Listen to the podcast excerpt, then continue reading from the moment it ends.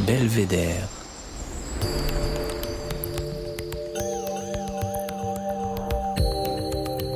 Le podcast du département de l'Isère.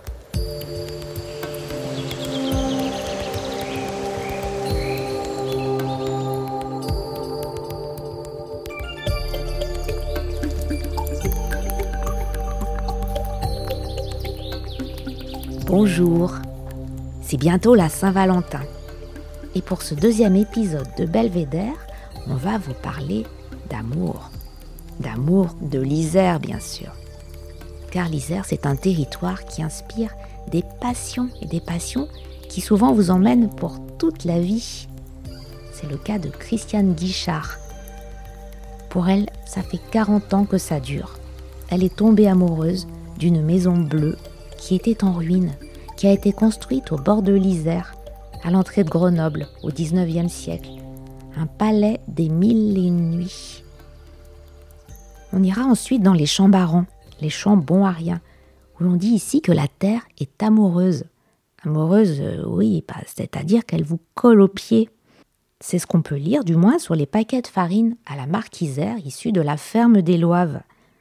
Pour Bernard Germain, héritier de cette terre, et sa compagne Thérèse Marion, c'est aussi une belle histoire d'amour pour un terroir authentique et rude. C'est surtout l'amour du bon pain qu'elle confectionne tous les samedis matins à la ferme à partir de leur propre blé.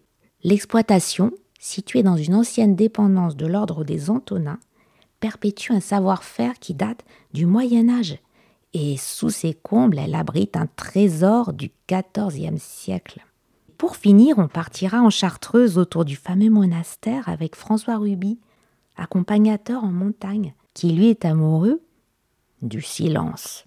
Voironnais d'origine, il a toujours été fasciné par les chartreux qui ont fait vœu de silence.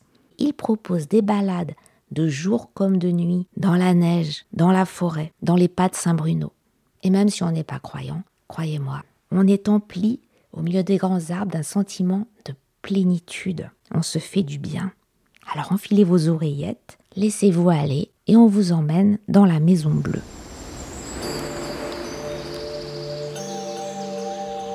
Vous écoutez Belvédère, le podcast du département de l'Isère.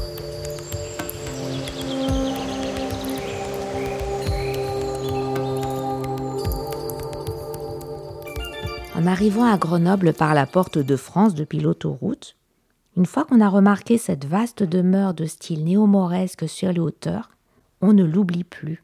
On la cherche toujours du regard. Ce palais de Simon Moulet aurait pourtant pu disparaître si Christiane, une jeune artiste qui avait alors 29 ans, n'avait pas décidé de la sauver des ruines. Elle nous attend sur le pas de la porte. Bonjour Christiane. Bonjour. Racontez-moi, c'est une euh, longue histoire d'amour. Vous avez eu le coup de foudre pour cette euh, demeure. En fait, c'est depuis l'enfance, je regardais cet étrange palais qui était vraiment bien cassé, bien euh, issu d'une période triste d'après-guerre. Et ça m'a toujours fait rêver. J'ai toujours imaginé des tas d'histoires. Donc, euh, je suis ravie maintenant de passer de l'autre côté euh, des décors et m'en occuper justement. Au début, c'était pour empêcher qu'elle soit détruite, rasée pour des, immeubles de rapport. Et puis, petit à petit, euh, c'est un petit peu un destin insolite.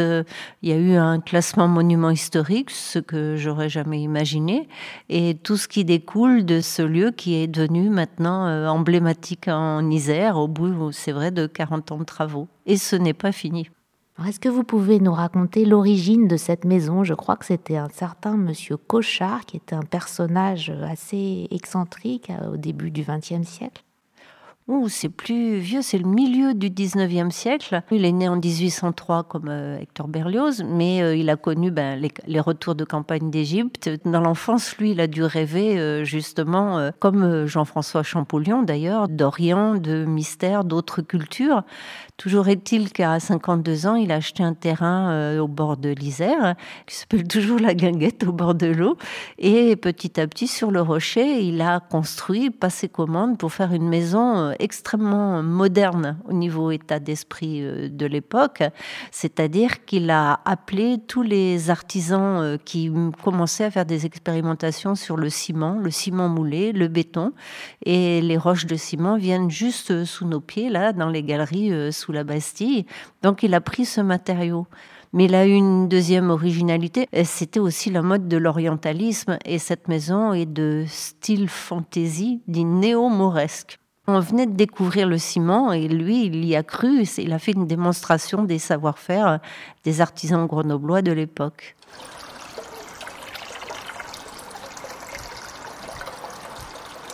Donc cette maison, c'est un peu aussi un conservatoire des, métiers, parce que pour la restaurer, vous devez faire appel à des, des savoir-faire anciens et qui ne sont pas tout à fait disparu, mais vous entretenez à les faire vivre. Voilà, il y a un, défi et de, retrouver euh, des personnes qui, qui, vont mettre les mêmes compositions de, sur le ciment, sur euh, euh, la peinture. Les façades ont toutes été refaites en 2009 pour les consolider.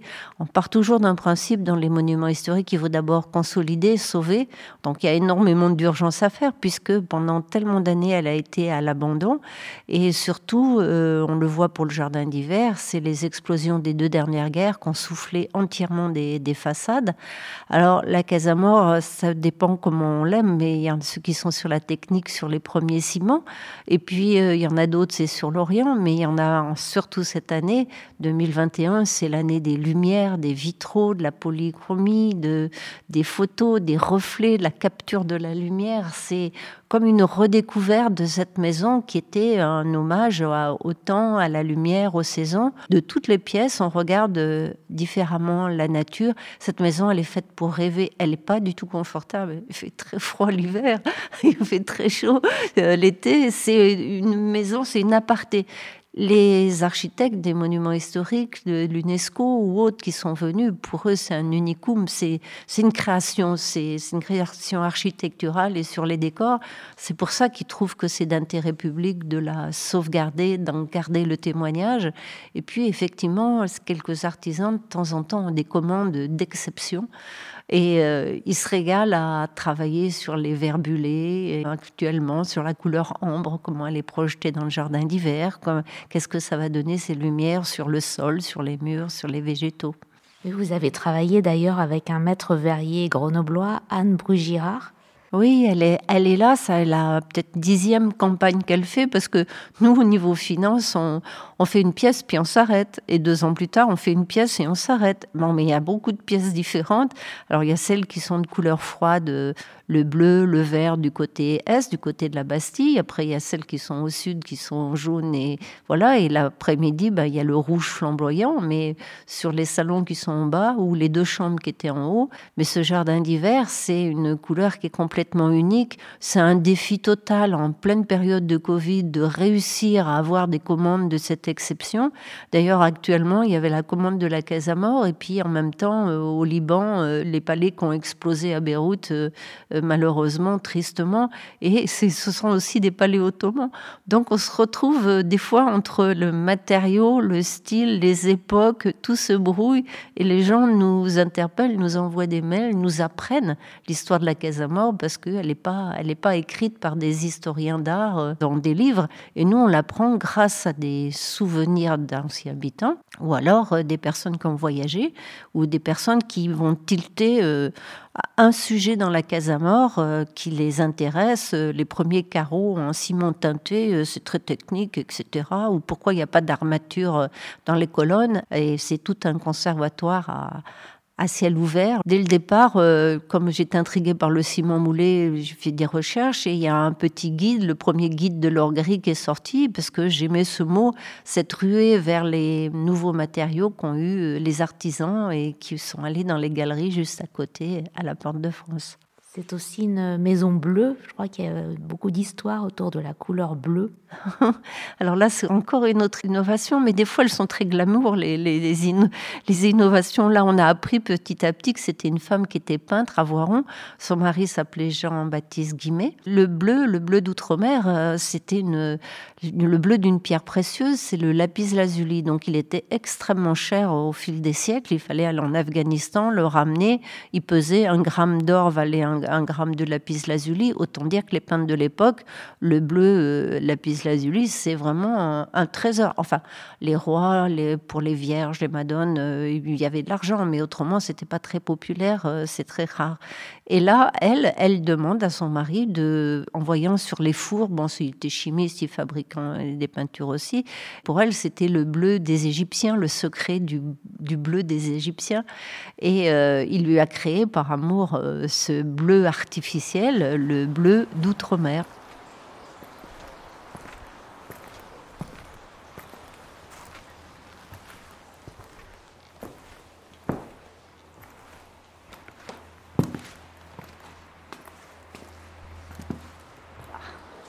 Alors, on va rentrer dans la partie intime de la Casamore. Le cœur de la Casamore, c'est un salon. C'est un salon, tout est peint. Il y a du papier peint à la main avec euh, la baie de Constantinople, des oiseaux exotiques qui sont là. Mais si on lève le regard au plafond, il y a complètement de la dentelle euh, avec euh, des cœurs, des arabesques. Je ne peux pas tout vous décrire, mais c'est une toile qui est peinte du 19e siècle, extrêmement précieuse, qui vient juste d'être sauvée sur un autre angle de, cette petite pièce, il y a une cheminée turque. Ça veut dire qu'il y avait des chaufferettes pour pouvoir euh, quand même ne pas euh, se geler sur place et comment ils vivaient à l'époque. Mais tout ça baigne dans une ambiance rouge, c'est-à-dire que tous les vitraux sont rouges. La grande couronne, qui fait que l'après-midi, ben, la grande couronne, elle se projette sur l'eau, sur la baie d'Istanbul qui est peinte juste en face. Je vous ai dit, on passe dans la lumière, dans des travées de lumière, selon les heures de la journée. Alors on continue, il y a le, d'entrer, le vestibule, lui, il est jaune, toutes les couleurs, les arabesques, c'est le cœur bleu, le blason de la Casamore, ce cœur.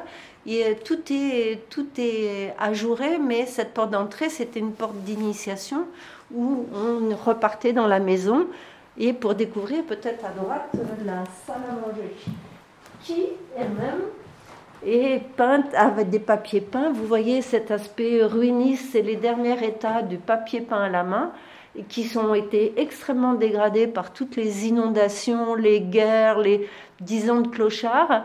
Et nous, on le sauve avec en gardant des mystères sur les portes là-haut, il y a des impostes et il y a des calligraphies qui sont là. Personne n'a pu encore les traduire et c'est peut-être de la marique, c'est des inscriptions anciennes. Qu'est-ce qu'ils ont voulu nous dire, les anciens, qu'on arrive dans ce lieu et pour nous faire rêver, comme nous fait rêver avec des palais que vous voyez figurés de partout. Il y a des voilages sur toutes les vitraux, c'est pour protéger parce que quand il fait trop soleil, pour pas faire disparaître les peintures euh, sur papier. Et là est représenté les trois mariages de Joseph Julien Cochard, c'est-à-dire qu'il est là avec sa dernière femme qui avait 44 ans, lui il en avait 73. Le deuxième mariage, Jeanne-Marie avait 49 ans et lui 48 ans. Elle est au cimetière Saint-Roch à, Grenoble, enterrée avec la première femme, on remonte dans le temps, vous voyez, la première femme, cette petite Rosine qui a été mariée à 15 ans et lui, il en avait 29 euh, ans. Tout un roman des Grenoblois. Eh bien, comme vous l'avez compris, nous étions avec Christiane, la dame de la Casamore. C'est aussi le titre d'un livre, donc si vous voulez en savoir un peu plus, il a été édité par l'Association des Amis de la Casamore. Vous écoutez Belvédère le podcast du département de l'Isère. Nous voici partis dans les champs barons, dans les terres froides. On a traversé le village de Roibon avec sa statue de la liberté qui a été offerte par Bartholdi. Le paysage aujourd'hui est tout ruisselant de pluie, mais dans la brume, on distingue la vue magnifique sur le plateau. Et surtout, on remarque l'architecture typique de la bâtisse en pisé et en galets roulés. Bernard est né ici, dans ce domaine agricole, et il est avec sa compagne, Thérèse. Bonjour Thérèse et Bernard, nous sommes ici chez vous à la ferme des Loives à Roibon. Est-ce que vous pouvez nous raconter l'histoire de ce lieu? C'était une ferme des Antonins Enfin, au tout début, c'était même un hôpital des Antonins. Il soignait le mal des ardents, de la maladie de l'ergot de seigle. Après, ça a été une de leurs fermes, une, même une grosse ferme apparemment de, des Antonins. Et à la Révolution, ça a été vendu, ça a été passé dans le domaine privé. Et donc, on, a une salle qui est peinte parce que les, les Antonins, à l'époque, étaient diplomates. Et ils ont réuni toutes les familles importantes du coin. Et euh, ils ont fait une salle peinte, pleine de blasons. Donc d'un côté, côté nord, c'est les familles importantes du dauphin. Et du côté euh, sud, moins importantes. Et aux extrémités, en fait, c'est des fresques.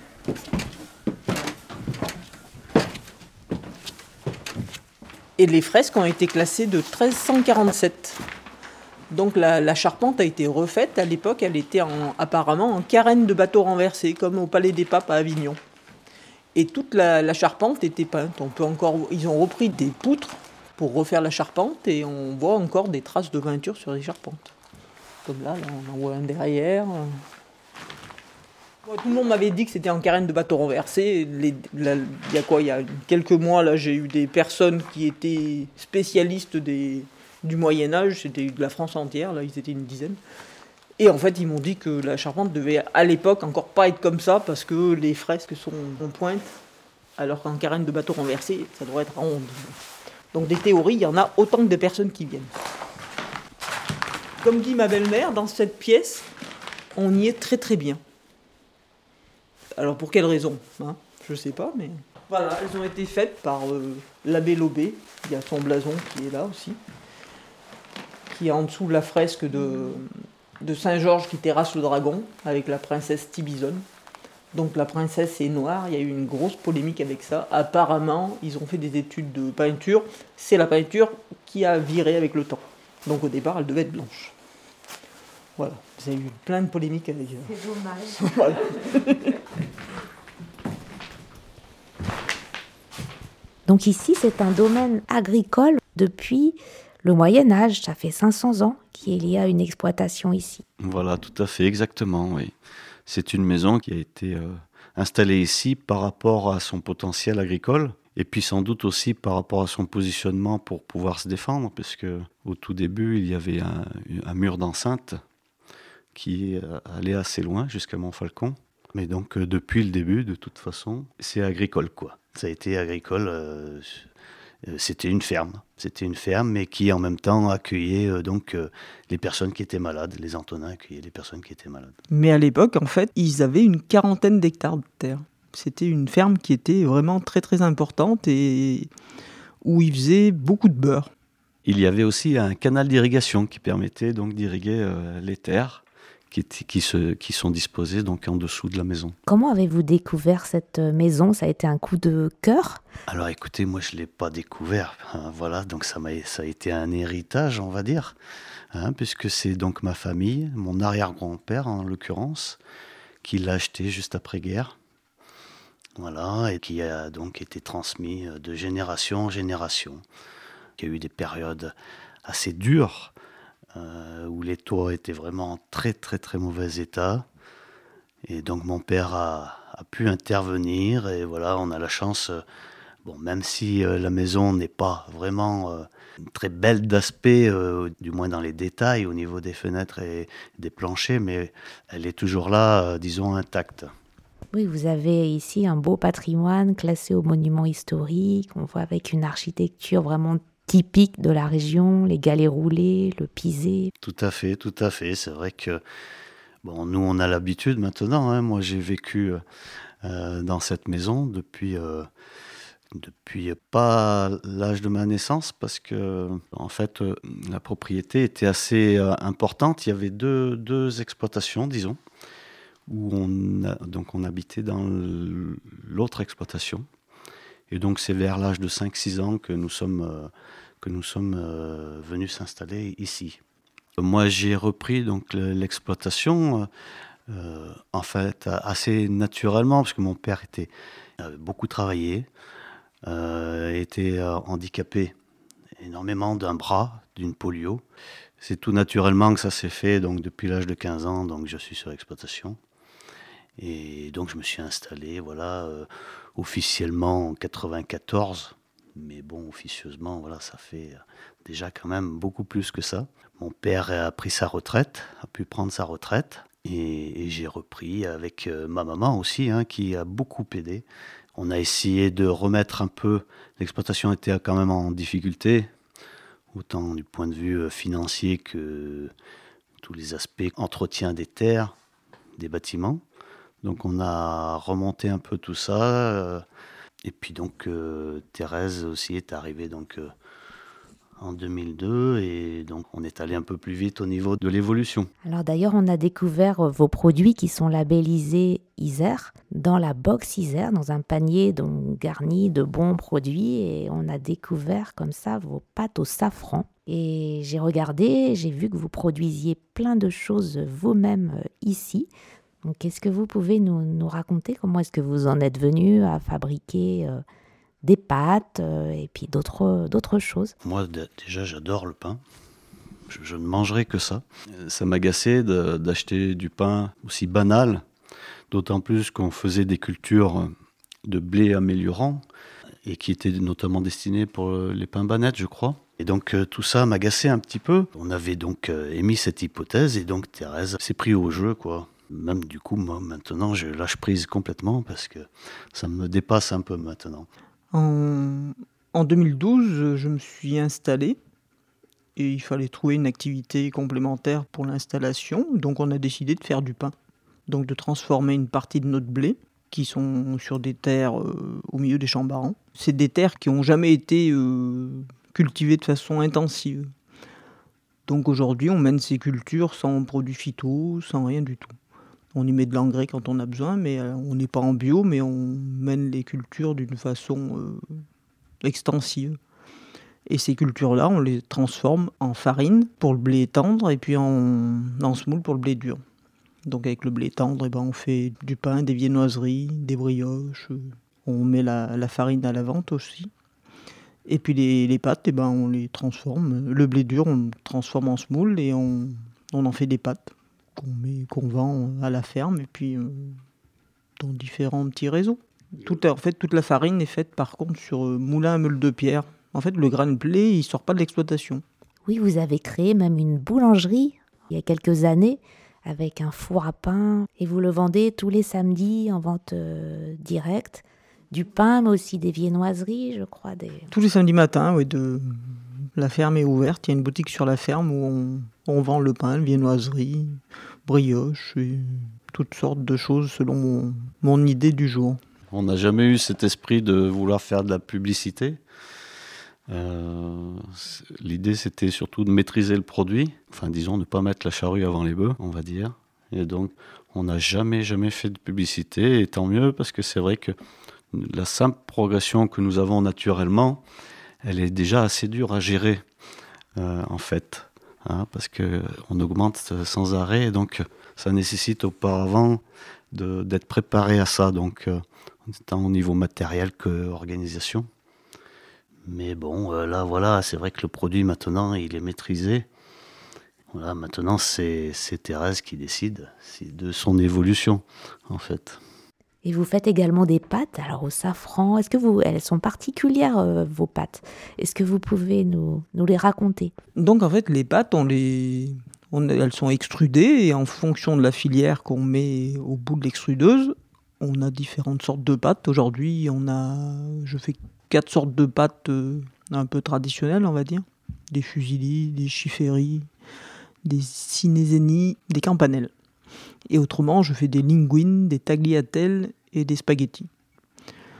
Mais pour l'instant, j'ai pas un conditionnement qui me convient exactement, donc euh, mis à part en vrac, j'en vends pas beaucoup.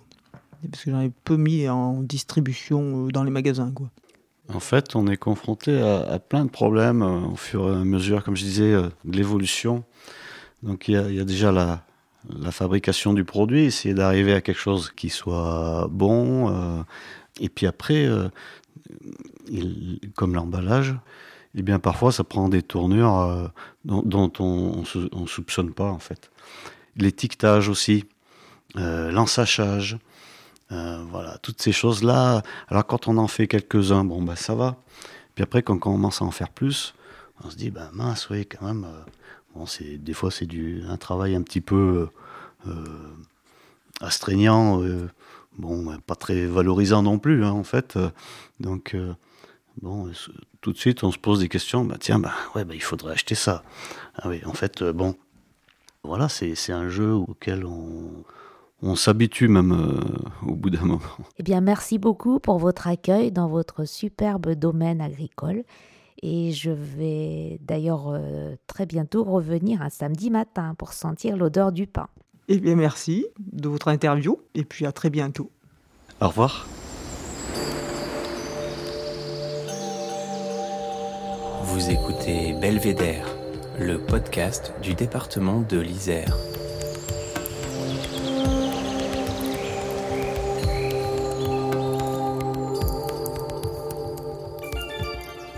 Nous voici maintenant dans le désert de Chartreuse. Vous connaissez la Chartreuse? C'est un massif de montagnes, un ordre monastique, c'est aussi une fameuse liqueur de couleur verte, c'est aussi une forêt grandiose.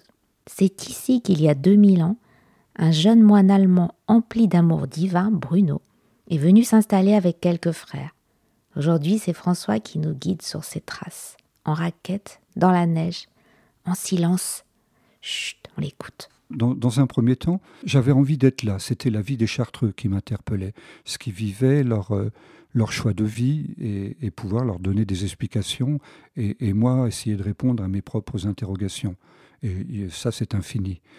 Mais, mais, ce sujet était un petit peu trop clivant à mon goût, puisque les Chartreux, bah, c'est un ordre monastique, c'est un ordre chrétien.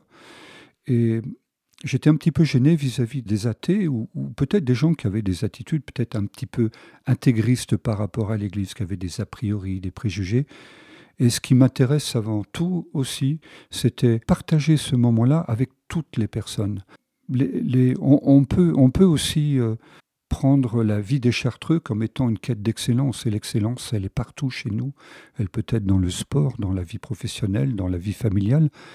Et c'était cette ouverture que je souhaitais, pouvoir, pouvoir euh, partager ça avec des gens euh, bah, de toute croyance ou de non-croyance, et puis le faire sur le ton de la bienveillance, de l'écoute, du respect des différences. C'était, c'est quand même euh, mon, choix de vie, c'est mon chemin de vie, même j'ose le dire, même si je suis toujours très à côté et pas dessus, je suis pas un saint, bien au contraire. Donc j'ai choisi le thème du silence comme porte d'entrée, après avoir rencontré euh, Philippe euh, Boyer, qui est, le patron de la, de qui m'a parlé du silence. Et j'ai trouvé que le, silence était une porte d'entrée assez extraordinaire pour justement aller tout en douceur euh, vers le monde des Chartreux.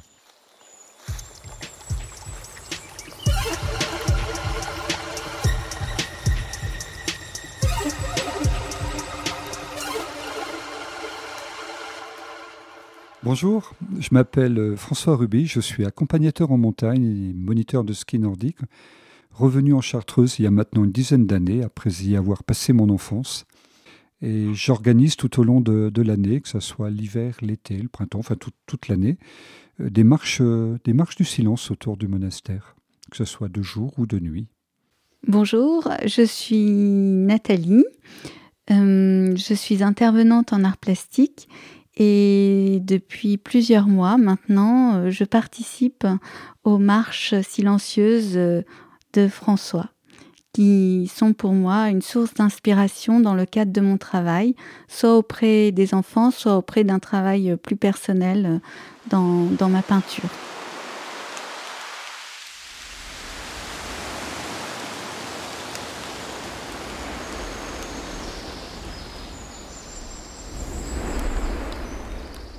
Sur un chemin, je fais cette balade. Il m'arrive parfois de partager 5 euh, minutes ou 10 minutes de marche avec un moine parce que j'ai trouvé quelque chose par terre et puis j'ai pu lui ramener ou, de les apercevoir. Il ne faut surtout pas avoir de plan de carrière quand on fait ce genre de, balade. D'abord, les, les, moines n'ont pas de plan de carrière et moi non plus. C'est quelque chose que je vis au quotidien, au jour le jour. Tout ce que, tout ce que la nature me propose, je le prends. Et une rencontre, effectivement, une, je ne peux pas nier le fait que participer aux matines, euh, être là, les entendre, passer une nuit me comblerait, ça me ramènerait peut-être à une vie antérieure, euh, les quarts de nuit sur un bateau au milieu tout seul. En fait, cela me fait penser à un moment aussi dans ce que dit François euh, quand il dit qu'il visualise la, vie des, des, Chartreux. Un jour, on a fait une marche silencieuse nocturne. Et donc nous étions euh, sur un point de vue au-dessus du monastère quand une petite lumière s'est allumée. Et donc on est resté là, la lumière est restée longuement allumée et on s'est imaginé euh, un chartreux euh, insomniaque, voilà, qui, commençait à lire.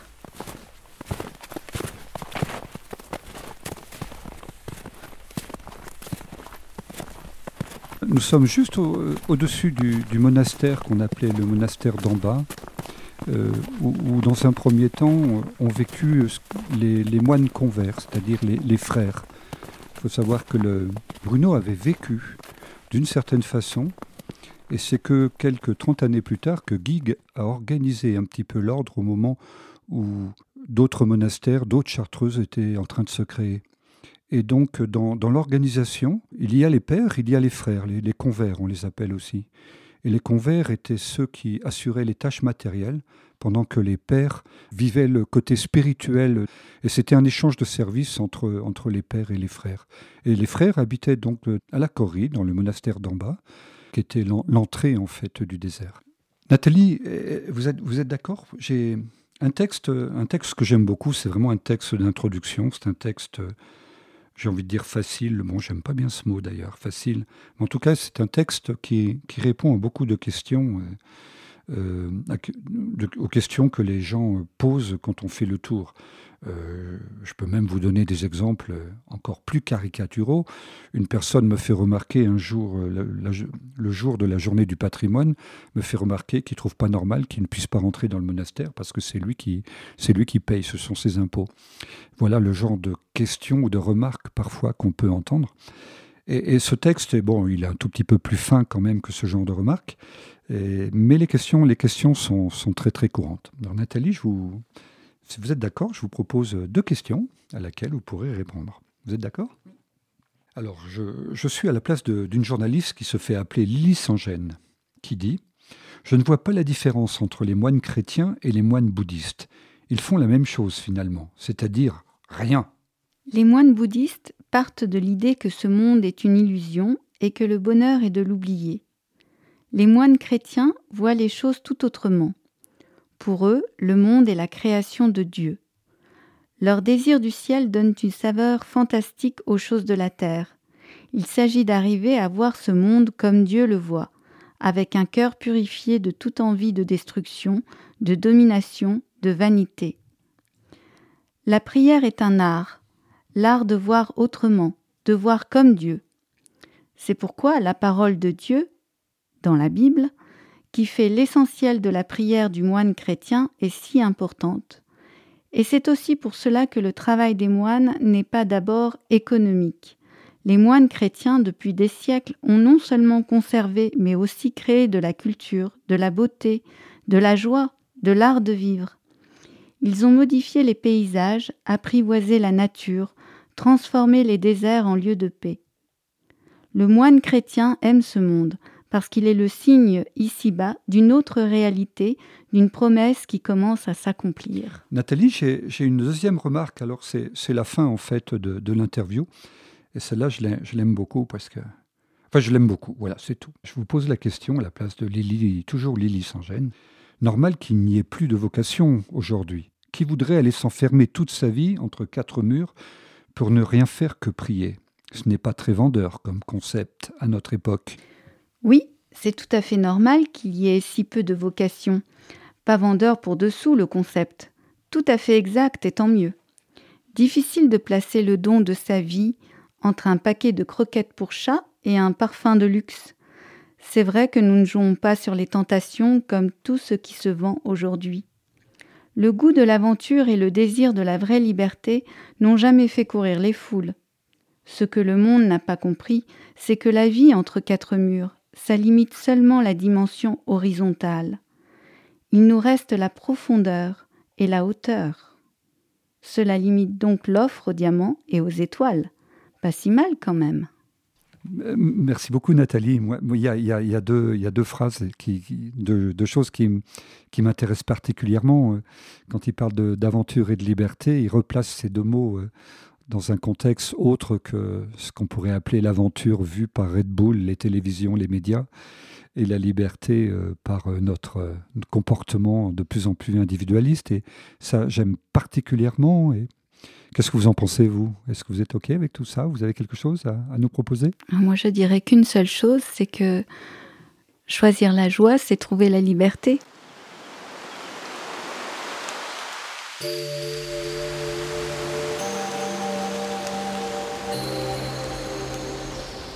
Belvédère.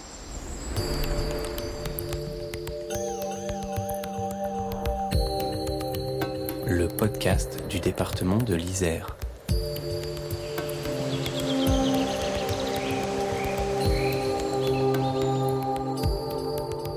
Merci, au revoir, on espère que vous avez apprécié. Si c'est le cas, retrouvez-nous sur votre plateforme de podcast préférée et abonnez-vous pour la suite, on vous emmènera surprise, en Isère. Cet épisode a été produit par le département de l'Isère. Il a été réalisé par Émilie Vadel, assistée de Maria Chernenko du studio de création sonore Skadienko. La musique est une création originale de Denis Morin, Vague Imaginaire. Ce podcast n'aurait pas pu voir le jour sans le concours de Christiane Guichard, Thérèse Marion et Bernard Germain, François Ruby. Retrouvez-nous sur le site isar.fr pour être informé de nos prochains rendez-vous et à très bientôt